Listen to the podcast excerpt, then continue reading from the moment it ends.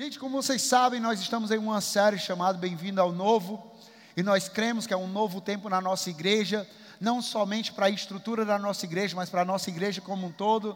E se é um novo tempo para a nossa igreja, é um novo tempo para as nossas vidas, é um novo tempo para as nossas famílias, para os nossos casamentos, para a nossa vida profissional, ministerial, financeira, saúde física, emocional. É um novo tempo para cada um de nós. E aí nós começamos essa série, primeiro domingo, falando sobre a importância de nos prepararmos para o novo tempo de Deus. Deus ele tem um novo reservado, mas é importante que nós venhamos nos preparar para o novo de Deus. E aí nós falamos como é que nós nos preparamos para o novo de Deus? Com fé para o novo, com obediência para o novo, esperando o melhor do novo e entendendo o tempo de Deus. Nós falamos sobre isso no primeiro domingo. E aí no segundo domingo nós falamos sobre os inimigos do novo, aquilo que pode nos atrapalhar de viver o novo, aquilo que pode nos impedir de viver o novo que Deus tem para as nossas vidas. E aí nós falamos que os inimigos do novo é o apego ao velho. Às vezes a gente fica tão apegado ao velho que a gente deixa de viver o novo. Falamos também que o inimigo do novo é o medo. Há um medo do que está por vir, o medo do que virá, o medo do desconhecido, o medo de, de tentar o medo. E aquilo ali nos impede de viver o novo. Falamos também sobre a comparação. Muitas vezes a gente quer comparar a nossa vida com os outros, o nosso GC com um dos outros, a nossa jornada com um dos outros, o nosso casamento com um do outro, a nossa família com a do outro, a nossa vida financeira com o outro, e aquilo nos impede de viver o novo de Deus para as nossas vidas.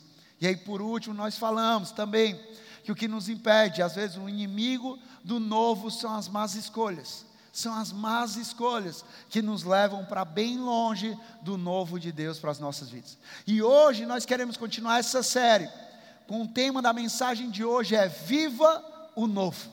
Viva o novo. Agora que eu me preparei para o novo, agora que eu entendi o inimigo do novo, chegou a hora de nós vivermos o novo de Deus. E eu quero te encorajar a viver o novo de Deus, porque porque Jesus, ele é especialista em fazer algo novo. Jesus, ele é especialista em trazer novidade de vida. Jesus, ele sempre terá algo novo para as nossas vidas. Jesus, ele sempre terá algo novo para as nossas histórias, mas cabe a nós nos movermos em direção ao novo de Deus. Deus ele tem um novo Jesus é especialista no novo, mas cabe a mim e a você nos movermos em direção ao novo que Deus tem para as nossas vidas. E hoje é noite, hoje é manhã disso. Hoje é uma manhã para nos movermos em direção ao novo. Eu declaro em nome de Jesus sobre a minha vida e sobre a tua vida. Hoje é hora de dar tchau. Faz assim todo mundo, vamos lá. Hoje é hora de dar tchau. Dar tchau ao quê? Dar tchau ao velho, ao velho auditório, mas também a dar tchau ao velho na tua vida. E hoje você vai passar por esse corredor aqui em direção ao novo auditório e você vai dar tchau ao velho e você vai dar boas-vindas ao novo. Seja bem-vindo o novo de Deus na minha vida. Seja bem-vindo o novo tempo de Deus na minha vida. E você vai se mover hoje profeticamente. Você vai sair desse auditório e você vai se mover por esse corredor em direção ao novo de Deus para a sua vida. Gente, quando eu passo isso, penso isso, novo de Deus, no Evangelho de João, capítulo 2, está narrado o primeiro milagre de Jesus. Milagre esse que aconteceu ali em Caná da Galileia, em um casa, quando um casamento estava acontecendo, e ali ele transformou a água em vinho. E quando Jesus ele fez esse milagre ali, Jesus estava realizando algo novo na vida daqueles casais, daquele casal. Jesus estava realizando algo novo na vida das pessoas que estavam ali. Jesus estava fazendo algo novo. Eu quero ler com você o que está lá em João, capítulo 2, versículo 1 ao 11. João 2, 1 ao 11, que diz assim: no terceiro dia houve um casamento em Caná da Galileia. A mãe de Jesus estava ali.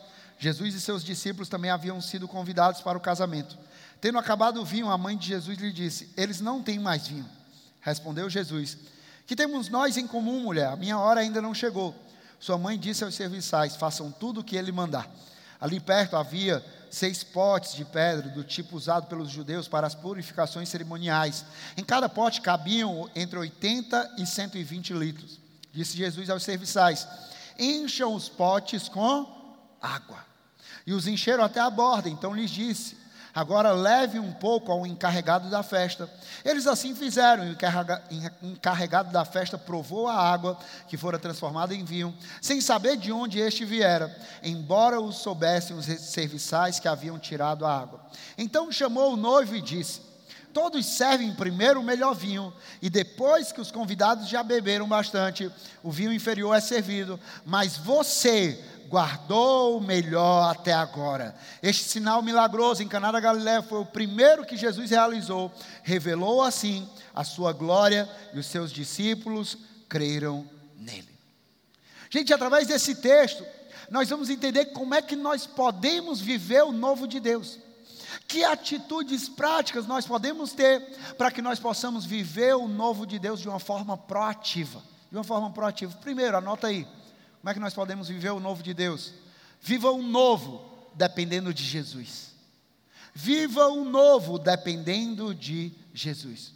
Como é que nós fazemos para viver o novo dependendo de Jesus? Por quê? Porque, gente, João 15, 5, 15, versículo 5 diz: ah, Se vocês permanecerem em mim e eu permanecer em vocês, se vocês permanecerem dependentes de mim, enraizados em mim, aí vocês vão dar muitos frutos, porque sem mim vocês não podem fazer coisa alguma.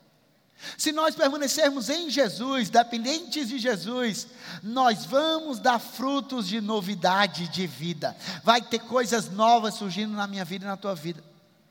A Bíblia diz, gente, que em Cristo Jesus nós somos mais do que vencedores. A Bíblia diz que em Cristo já não há mais condenação sobre a minha vida e sobre a tua vida. As coisas velhas já passaram e eis que tudo se fez novo. Nós somos uma nova criação. Então nós precisamos viver o novo como? Dependendo de Jesus. Por quê? Porque a verdade é que tudo está bem até sentirmos falta. Tudo vai bem até sentirmos falta. Como assim, Eva? A verdade é que os negócios vão bem, enquanto não nos falta cliente. A verdade é que as finanças elas vão bem, enquanto não nos falta dinheiro. A verdade é que a vida vai bem, enquanto não nos falta saúde. A verdade é que o casamento vai bem, enquanto não nos falta fidelidade, enquanto não nos falta o amor, o carinho, o respeito, o casamento vai bem. A verdade é que a amizade vai bem, enquanto não falta a lealdade. A verdade é, para aquele milagre, para aquela festa, para aquele casamento, que a festa ia bem, enquanto não faltava o vinho.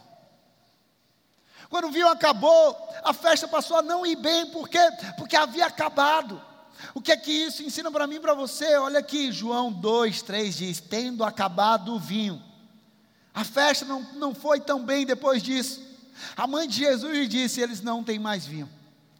O que acontece é que muitas vezes nós colocamos a nossa dependência nas coisas, e uma hora ou outra, as coisas vão acabar ou vão nos faltar. Mas quando nós colocamos a nossa dependência em Jesus, nós sabemos que Jesus jamais nos faltará. Jesus jamais nos faltará. Às vezes nós colocamos a dependência no trabalho, a dependência no dinheiro, a dependência em um relacionamento, a dependência em uma amizade, a dependência em um namoro, a dependência em um casamento. Ei, gente, tudo isso vai fazer parte da nossa vida, mas dependência tem nome. O nome é Jesus Cristo. Salmos 23 diz: Se o Senhor for o nosso pastor, aquele que conduz a nossa vida, nada vai nos faltar, inclusive Jesus não vai nos faltar. Nós precisamos colocar a nossa dependência em Jesus. Se você quer experimentar o novo de Deus, dependa de Jesus. Dependa de Jesus. Ei, gente, quando eu paro para olhar para essa história, para esse milagre, enquanto todos na festa tinham Jesus como um convidado, porque Jesus havia sido convidado para aquela festa, sim ou não? A Bíblia diz: Jesus e seus discípulos haviam sido convidados para aquela festa. Enquanto todos na festa tinham Jesus como um convidado, Maria, mãe de Jesus, sabia quem Jesus era. Enquanto para os noivos ele era apenas mais um convidado, para Maria, que o conhecia, ele era tudo o que eles precisavam. Para Maria, ele era a solução do problema. Para Maria, ela, ele era o milagre. Por quê? Porque Maria conhecia quem Jesus era. Ele não era apenas mais um convidado, ele era Jesus. A minha pergunta para você é: quem é Jesus para você? Quem é Jesus para você? Ele é apenas mais um? ou Ele é tudo na tua vida? Ele é apenas mais um, ou Ele é tudo que você precisa? Ele é apenas mais um, uma opção, ou Ele é a solução da tua vida? Ele é apenas mais uma, uma boa ideia, ou Ele é o milagre na tua vida? Quem é Jesus? Ei, gente, porque o que acontece é que alguns têm Jesus como um simples convidado no seu casamento. Alguns têm Jesus como um simples convidado na sua família.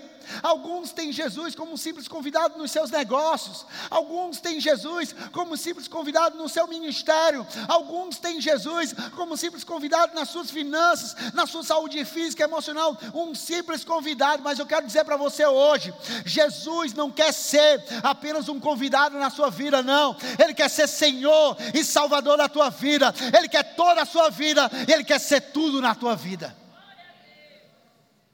Ele não quer ser só um convidado, ele quer ser Senhor e ele quer ser Salvador. Ele quer ter o controle da tua vida. Ele quer governar a tua vida, ele quer conduzir a tua vida. O novo nas nossas vidas, o novo na minha vida e na sua vida, vai depender do quanto você conhece e tem intimidade com Jesus. Maria conhecia e tinha intimidade com Jesus. Ela desfrutou do novo. Ei, gente, eu paro para olhar para essa história. Apenas o fato de Jesus estar na festa não foi a solução do problema daquela família. Não, Jesus estava naquela festa. Apenas isso não foi a solução. Porém, o fato de Maria conhecer quem Jesus era, confiar nele e depender dele, isso sim foi a solução, o milagre e o novo de Deus para aquela família. Quero dizer para você hoje aqui, apenas o fato de Jesus estar nesse lugar não é a solução para a minha vida e para a tua vida. Por quê? Porque tem muita gente que entra nesse lugar, mas não conhece Jesus como quem de fato ele é, não confia em Jesus e não decide depender de Jesus. O que vai fazer a, minha, a diferença na minha vida e na tua vida é: Jesus está nesse lugar e eu decido conhecer Jesus, eu decido confiar em Jesus, eu decido depender de Jesus. Ei, gente, Jesus está aqui, mas você precisa decidir conhecer Jesus, não Jesus da religião, não Jesus da tradição, não Jesus que estão dizendo por aí, não, o Jesus dessa palavra, o Jesus revelado nessa palavra, esse Jesus nós precisamos conhecer, confiar e depender dele. Isso sim muda a nossa história. Para experimentar o novo de Deus, nós vamos precisar depender de Jesus. Então, viva o novo, dependendo de Jesus, mas também viva o novo, alimentando o propósito. Viva o novo, alimentando o propósito. Como nós vamos fazer para viver o novo? Dependendo de Jesus e alimentando o propósito. Por quê? Porque não tem como, gente. Minha pergunta para você é: o que é que você tem alimentado? O que é que você tem alimentado na tua vida? Porque não tem como você viver algo novo de Deus se você permanecer se alimentando das circunstâncias ao seu redor. Não tem como você viver o novo de Deus se você permanecer alimentando as circunstâncias ao teu redor. Não tem como você viver o novo de Deus. Preste atenção nisso comigo.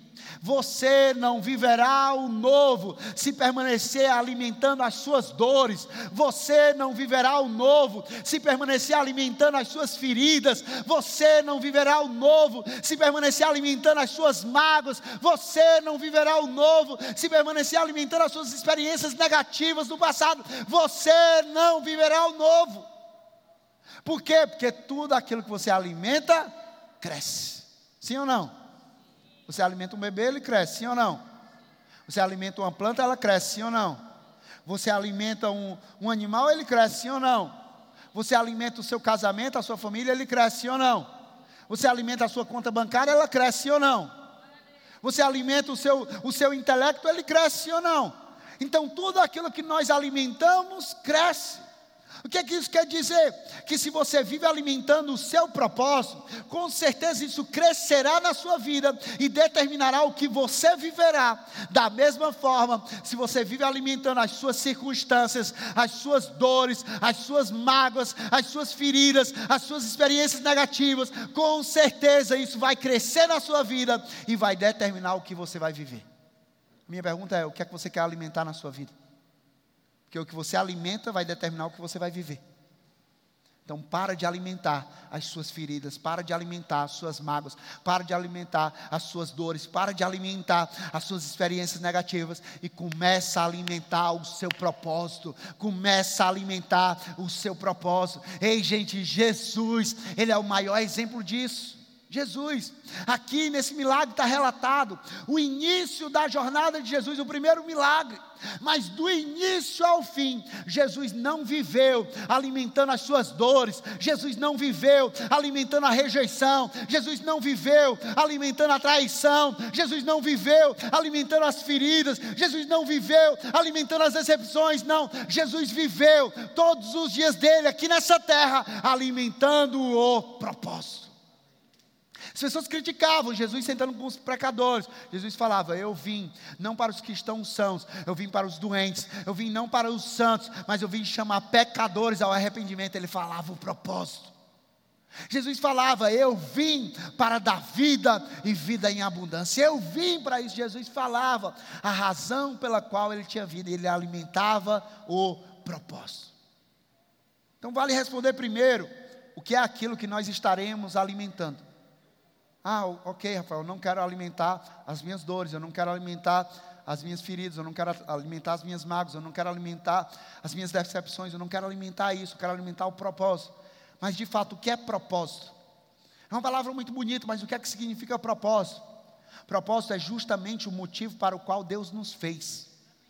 Propósito é a razão pela qual nós nascemos e existimos. Deixa eu te falar uma coisa: você não foi criado por Deus por acaso, um acidente, não. Você foi criado por Deus de propósito e para um propósito. Você é criação de Deus para as boas obras. A Bíblia fala isso. Deus tem um propósito para cada um de nós. Deus tem um propósito. Você nasceu e desde antes do ventre da tua mãe, Deus já sabia os planos que Ele tinha para a tua vida.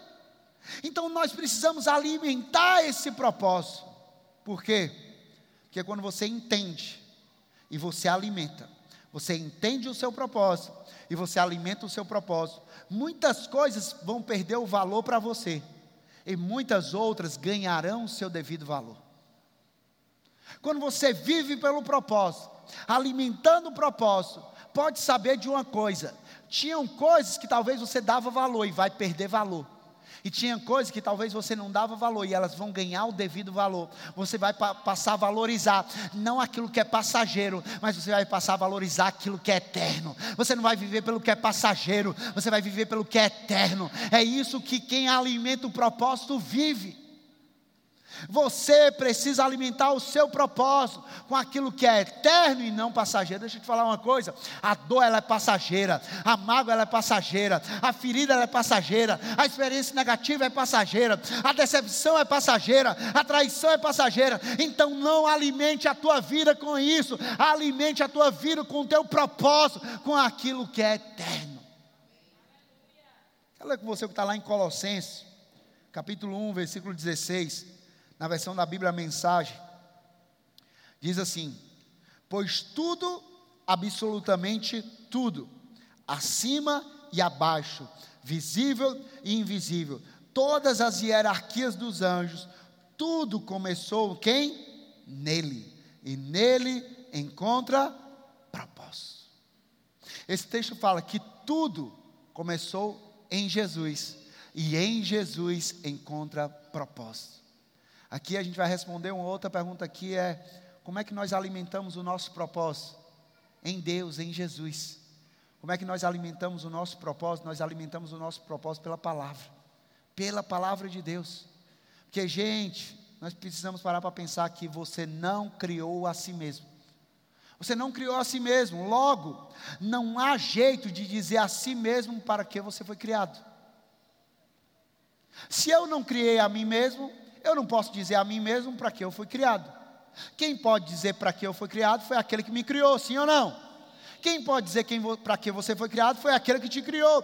Somente o Criador pode mostrar o propósito da sua criação. Somente em Deus nós encontramos o nosso propósito e nele nós alimentamos o nosso propósito. Então, se nós queremos viver o novo, alimentando o nosso propósito, nós precisamos nos alimentar daquilo que a palavra de Deus diz. O que é que a palavra de Deus diz sobre mim? O que é que a palavra de Deus diz sobre o meu propósito? Se nós queremos alimentar o nosso propósito, nós não vamos alimentar o nosso propósito alimentando de rede social, nós não vamos alimentar o nosso propósito alimentando no que está sendo dito em um grupo de WhatsApp, nós não vamos alimentar o propósito através do que a televisão está dizendo, nós não vamos alimentar o propósito através simplesmente do que as pessoas estão dizendo, não, nós vamos alimentar o propósito através do que a Bíblia diz, porque a Bíblia é a palavra de Deus, é o teu Criador falando com a criatura, é o Criador falando com a criação e dizendo: Olha, você é criação e você foi criado para isso, para viver isso, para fazer isso. Esse é o manual da criação, manual meu e seu. Então nós precisamos alimentar a nossa vida com essa palavra, alimentar o nosso propósito com essa palavra. Eu convido você hoje a entender e alimentar o plano de Deus para a tua vida. Eu convido você hoje a entender e alimentar o propósito de Deus para a tua vida.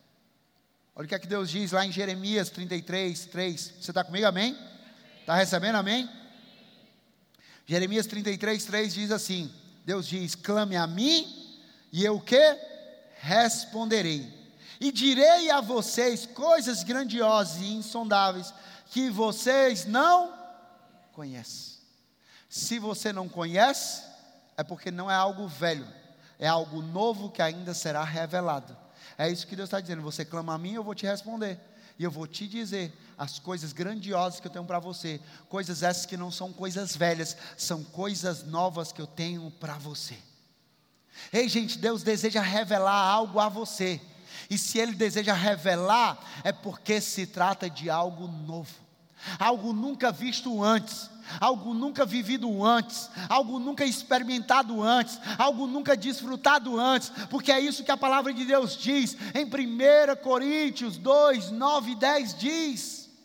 Todavia, como está escrito, olho nenhum viu, ouvido nenhum ouviu, mente nenhuma imaginou o que Deus preparou para aqueles que o amam, o que Deus reservou para aqueles que o amam, o propósito, o novo que Deus tem para aqueles que o amam. A olho nenhum viu, ouvido nenhum viu, mente nenhuma imaginou. Certo? Mas como nós vamos ver? Ele continua, versículo 10. Mas Deus o mas Deus o revelou por meio do Espírito. O Espírito sonda todas as coisas, até mesmo as coisas mais profundas de Deus. Ah, gente, essa palavra, nós alimentamos o propósito nessa palavra, por quê? Porque nessa palavra, Deus tem preparado para cada um de nós, Deus tem reservado para cada um de nós aquilo que olho nenhum viu, ouvido nenhum não ouviu, mente nenhuma imaginou. É isso que Deus tem preparado para cada um de nós nessa palavra. E Ele nos revela como. Como é que nós vamos conhecer o novo e vamos viver o novo? Através do Espírito Santo de Deus, que Ele revela as coisas mais profundas de Deus, Ele revela para mim e para você. Isso daqui, gente, essa palavra, nós não nos alimentamos dessa palavra para fazer um checklist na nossa vida, não, não é para colocar lá e falar, eu fiz o check da semana, não, nós nos alimentamos dessa palavra através do autor dessa palavra, é como sentar, eu e você, nós sentamos com o autor, o Espírito Santo que habita em mim e você, Ele quer revelar à medida que nós lemos essa palavra, à medida que nós estudamos essa palavra, Ele quer revelar a mim e a você aquilo que Ele tem para a nossa vida. Aquilo que Ele tem para a nossa vida. Nós precisamos alimentar o nosso propósito através da palavra, mas também nós alimentamos o propósito através de relacionamentos saudáveis. Através de relacionamentos saudáveis. A minha pergunta para você é: os relacionamentos que você carrega hoje na tua vida, eles têm alimentado o propósito que Deus tem para a tua vida. Os relacionamentos que você carrega hoje na tua vida, eles têm alimentado o propósito que Deus tem para a tua vida. Um conselho: ande com pessoas que têm um propósito alinhado ao seu. Ande com pessoas que te impulsionam ao viver o propósito que Deus tem para a tua vida. Cuidado com as pessoas que querem te afastar do propósito que Deus tem para você. O propósito de Deus para você é você amar a Deus e a pessoa quer te levar a você amar menos Deus.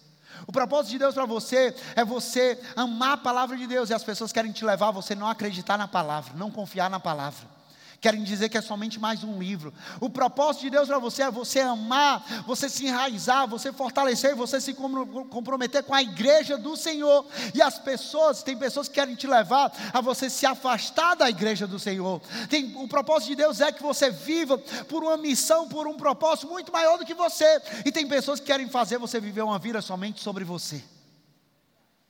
Ande com pessoas que têm um propósito alinhado ao seu. Ande com pessoas que te impulsionam a você viver e cumprir o propósito de Deus para a sua vida. Olha o que é que diz Provérbios 13, 20, diz assim: Aquele que anda, que se relaciona, que vive com os sábios, será cada vez mais sábio. Mas o companheiro, aquele que anda, aquele que vive com os tolos, acabará mal. Você anda com o sábio, você vai se tornar cada vez mais sábio. Se você anda com um tolo, você vai acabar mal. 1 Coríntios 15, 33 diz: Não se deixe enganar.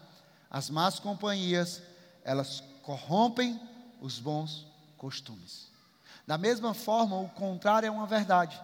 Se as más companhias elas corrompem os bons costumes, as boas companhias elas constroem os bons costumes. Se as más companhias elas destroem os bons costumes, as boas companhias elas agregam bons costumes na gente. Minha pergunta é: com quem você tem andado? Que existe um autor, uma frase de um autor americano que diz: Você é a média das cinco pessoas com quem você mais convive. Diante disso, qual é a tua média? Você é a média das cinco pessoas com quem você mais convive. Então nós podemos dizer então, diante disso, que o seu propósito tem sido a média do propósito das cinco pessoas com quem você mais convive. Se nós somos a média das pessoas, das cinco pessoas com quem nós mais convivemos, então o nosso propósito é a média do propósito das cinco pessoas com quem nós mais convivemos. Diante disso, fazendo essa análise rapidinho, uma conta na tua cabeça. Qual é a média do propósito que tu está vivendo?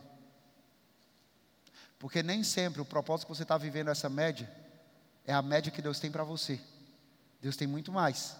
Agora nós precisamos rever com quem nós temos andado, com quem nós temos feito jornada, com quem nós temos convivido. Eu repito mais uma vez para você: conselho, ande com pessoas que têm o propósito alinhado ao seu. Ande com pessoas que te impulsionam a você viver e cumprir o propósito que Deus tem para você. Ande com essas pessoas, se cerque dessas pessoas. Por quê, gente? Porque Deus ele não une pessoas. Deus ele une propósitos. Deus não une pessoas, Deus une propósitos. Foi assim que Deus fez. Jesus e os discípulos, ele não uniu ali um grupo de pessoas, não, Deus uniu propósitos ali. Foi assim que Deus fez com Davi e Jonas, ele não uniu pessoas, ele uniu propósitos. Foi assim que Deus fez com Elias e Eliseu. Ele não uniu pessoas, ele uniu propósito. Foi assim que Deus fez com Moisés, Arão e U. Ele não uniu pessoas, ele uniu propósito. Foi assim que Deus fez com Paulo e Timóteo. Ele não uniu pessoas, ele uniu propósito. E é assim que Deus quer fazer comigo e com você. Ele não quer unir pessoas, ele quer unir propósitos. Isso vai alimentar o propósito que Deus tem para você. Mas também, uma coisa importante, como é que nós vivemos o novo? Dependendo de Jesus, como é que nós vivemos o novo? Alimentando o propósito, como é que nós vivemos o novo? Permanecendo fiel. Porque a nossa fidelidade, ela é testada pelo tempo. Ser fiel não é sobre um dia, ser fiel não é sobre um momento isolado, não. Fidelidade é sobre uma jornada, é sobre permanecer, é sobre perseverar, é sobre constância, é sobre não desistir, permanecer fiel. Assim nós vivemos o novo. Que gente, Jesus, ele fala sobre o novo. Jesus ele fala sobre um novo céu e uma nova terra, sim ou não? Jesus ele fala sobre um novo céu e uma nova terra para aqueles que se arrependem e creem nele como Senhor e Salvador. E há algo novo e eterno da parte de Deus para a gente. Também, Jesus nos diz sobre aqueles que entrarão nesse novo céu e nessa nova terra. O que é que Jesus diz? Mateus 25, 21. Jesus fala, Mateus 25, 21. O Senhor respondeu: Muito bem, servo bom e servo bom e fiel. Aí ele fala: você foi fiel. Ele poderia falar tantas coisas, mas ele disse: Você foi fiel no pouco, e eu porei sobre o muito. Venha e participe da alegria do seu Senhor. Jesus aqui nos diz que o servo fiel entrará no descanso do Senhor, o servo fiel entrará na alegria do Senhor, o servo fiel entrará na eternidade que o Senhor tem reservado, o servo fiel. É gente, muito mais do que uma mensagem escatológica, essa mensagem de Jesus se trata de um princípio de servir e de permanecer fiel a Deus. O que Jesus está falando aqui é: seja fiel permaneça servindo e fiel a Deus até o fim. Não sirva por um dia, não sirva por um momento, mas permaneça servindo fielmente a Deus. Por quê? Porque permanecerá na alegria do Senhor aquele que permanecer fiel. Viverá o melhor de Deus aquele que permanecer fiel. Viverá o novo de Deus aquele que permanecer fiel. Deus ele não te chamou para passar. Deus ele te chamou para permanecer. Deus ele te chamou para permanecer fiel.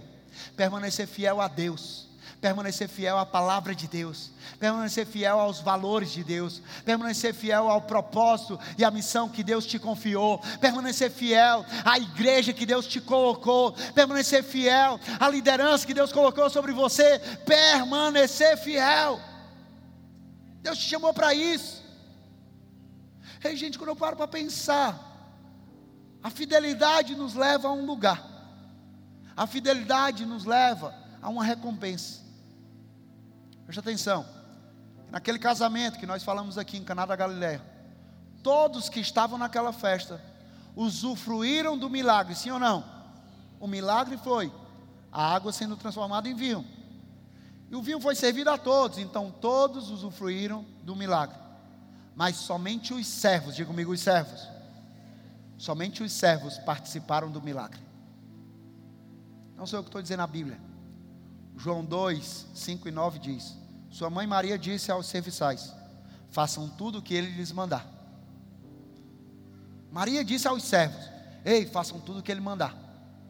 Versículo 9: E o encarregado da festa provou a água que fora transformada em vinho, sem saber de onde este, este viera embora o soubessem os serviçais, que haviam tirado a água. Os serviçais tiraram a água, colocaram naquele, naquele pote. Os serviçais serviram cada pessoa daquela festa, o encarregado e cada pessoa daquela festa. Os serviçais, eles não apenas usufruíram, mas eles participaram do milagre. Isso aqui fala algo para mim e para você. Que mais do que ver o milagre, mais do que usufruir o milagre, os servos são aqueles que fazem parte do milagre. Deus não te chamou apenas para ver o milagre, Deus não te chamou apenas para usufruir do milagre, Deus te chamou para fazer parte do milagre, porque quando nós permanecemos servindo fielmente ao Senhor, nós nos tornamos participantes dos milagres que Deus está fazendo. E há muito mais alegria em ver, em participar do que ver em participar do que usufruir. Há muito mais alegria em ser parte de algo que Deus está fazendo. Ei, gente, quando eu paro para pensar nisso, a nossa igreja, ela é um milagre. Ela é um milagre. Ao longo de tantos anos, a nossa igreja é um milagre. Helder, Carolyn, vocês estão aqui, vocês podem ver, a igreja é um milagre. Quantos anos que vocês estão aqui, você vê assim, cara, essa igreja é um milagre. Tantas pessoas aqui, podem chegar e falar assim, cara, essa igreja é um milagre. Milagre de quê? É um milagre onde muitos e muitos servos permanecem fiéis ao longo desses anos. Mais que espectadores, eles decidiram ser participantes do que Deus tem feito nesse lugar. Mais do que assistir o um milagre, mais do que receber o um milagre, eles quiseram ser parte, participar dos milagres que Deus está fazendo nesse lugar. Ah, eu quero dizer para você que a sua fidelidade e o seu serviço tem contribuído para o milagre que Deus fez, que Deus faz e que Deus ainda fará na vida de milhares de pessoas nesse lugar. A sua parte, o seu envolvimento. Permaneça fiel. Porque fidelidade, ser fiel, é um atributo de Deus, é uma característica de Deus, é da natureza de Deus. E Deus se alegra quando os seus filhos, que carregam a sua natureza, também são fiéis. Se Deus, o nosso Pai, Ele é fiel, Ele se alegra quando Ele olha para os seus filhos e eles falam: Os meus filhos têm a minha natureza, e os meus filhos também são, estão sendo fiéis, assim como eu sou fiel. Os meus filhos estão permanecendo fiéis, assim como eu permaneço fiel. Por último, como é que nós vivemos o novo? Viva o novo sendo grato, mas não conformado. Seja grato, mas não conformado. A gratidão ela precede o milagre. Quantas vezes nós vemos Jesus realizar um milagre e antes do milagre surgir ele agradece. Então a gratidão ela precede o milagre. A gratidão ela libera o novo de Deus. A gratidão ela nos move em direção à vontade de Deus. A gratidão ela nos move em direção ao novo de Deus. Então nós precisamos diante disso encarar a gratidão não como um ponto de chegada, mas como um ponto de partida. Como assim, Rafael? Nós precisamos encarar a gratidão nunca, ela nunca será o final, mas será um reconhecimento para continuar. A gratidão ela não deve estar somente no fim, mas a gratidão ela deve estar no início, no meio e no fim. Nós devemos ser gratos no início, nós devemos ser gratos no meio e nós devemos ser gratos no fim. É isso que 1 Tessalonicenses 5,18 diz: Sejam gratos em todas as circunstâncias, no início, no meio e no fim, pois essa é a vontade de Deus para vocês em Cristo Jesus. Nós seremos gratos, mas nunca acomodados. Nós seremos gratos, mas nunca conformados, porque nós somos gratos pelo que nós temos, mas nós sabemos que Deus tem muito mais para nós. Nós somos gratos por onde nós chegamos, mas nós sabemos que Deus tem mais para nos fazer alcançar. Nós somos gratos por tudo que nós conquistamos em Deus, mas nós sabemos que Deus tem muito mais para nos fazer conquistar. Nós somos gratos, mas nunca conformados. Por quê?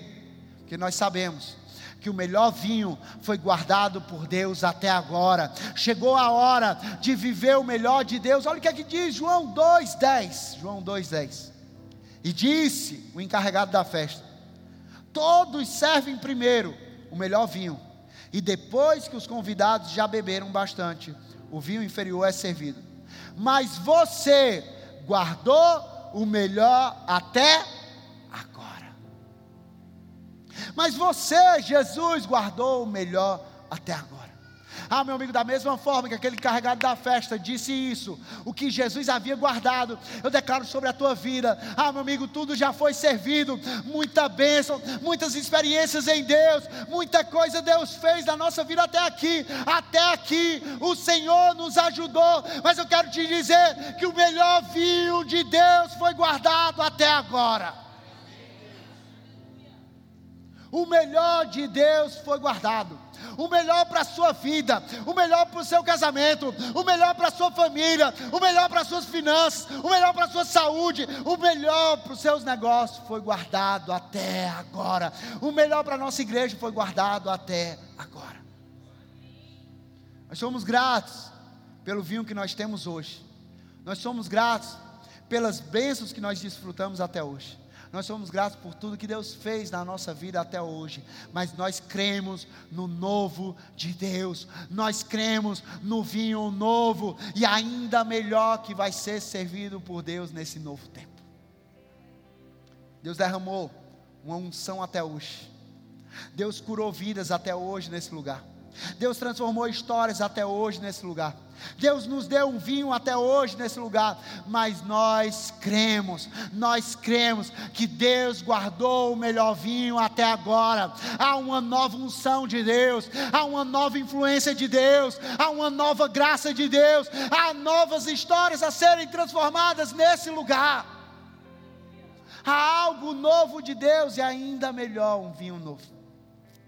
Quero terminar dizendo para você o que está lá em Ageu 2,9. Ageu 2,9 diz: A glória deste novo templo será maior do que a do antigo, diz o Senhor dos exércitos. A glória desse novo templo, logo aqui ao lado, vai ser maior do que a do antigo. Ah, meu amigo, se ao longo desses três anos nesse lugar, sem contar a nossa história na Senador Pompeu, na Dom Manuel, Deus fez tanta coisa. A glória de Deus foi revelada nesse lugar. A glória desse novo templo será maior do que a do antigo, diz o Senhor dos Exércitos.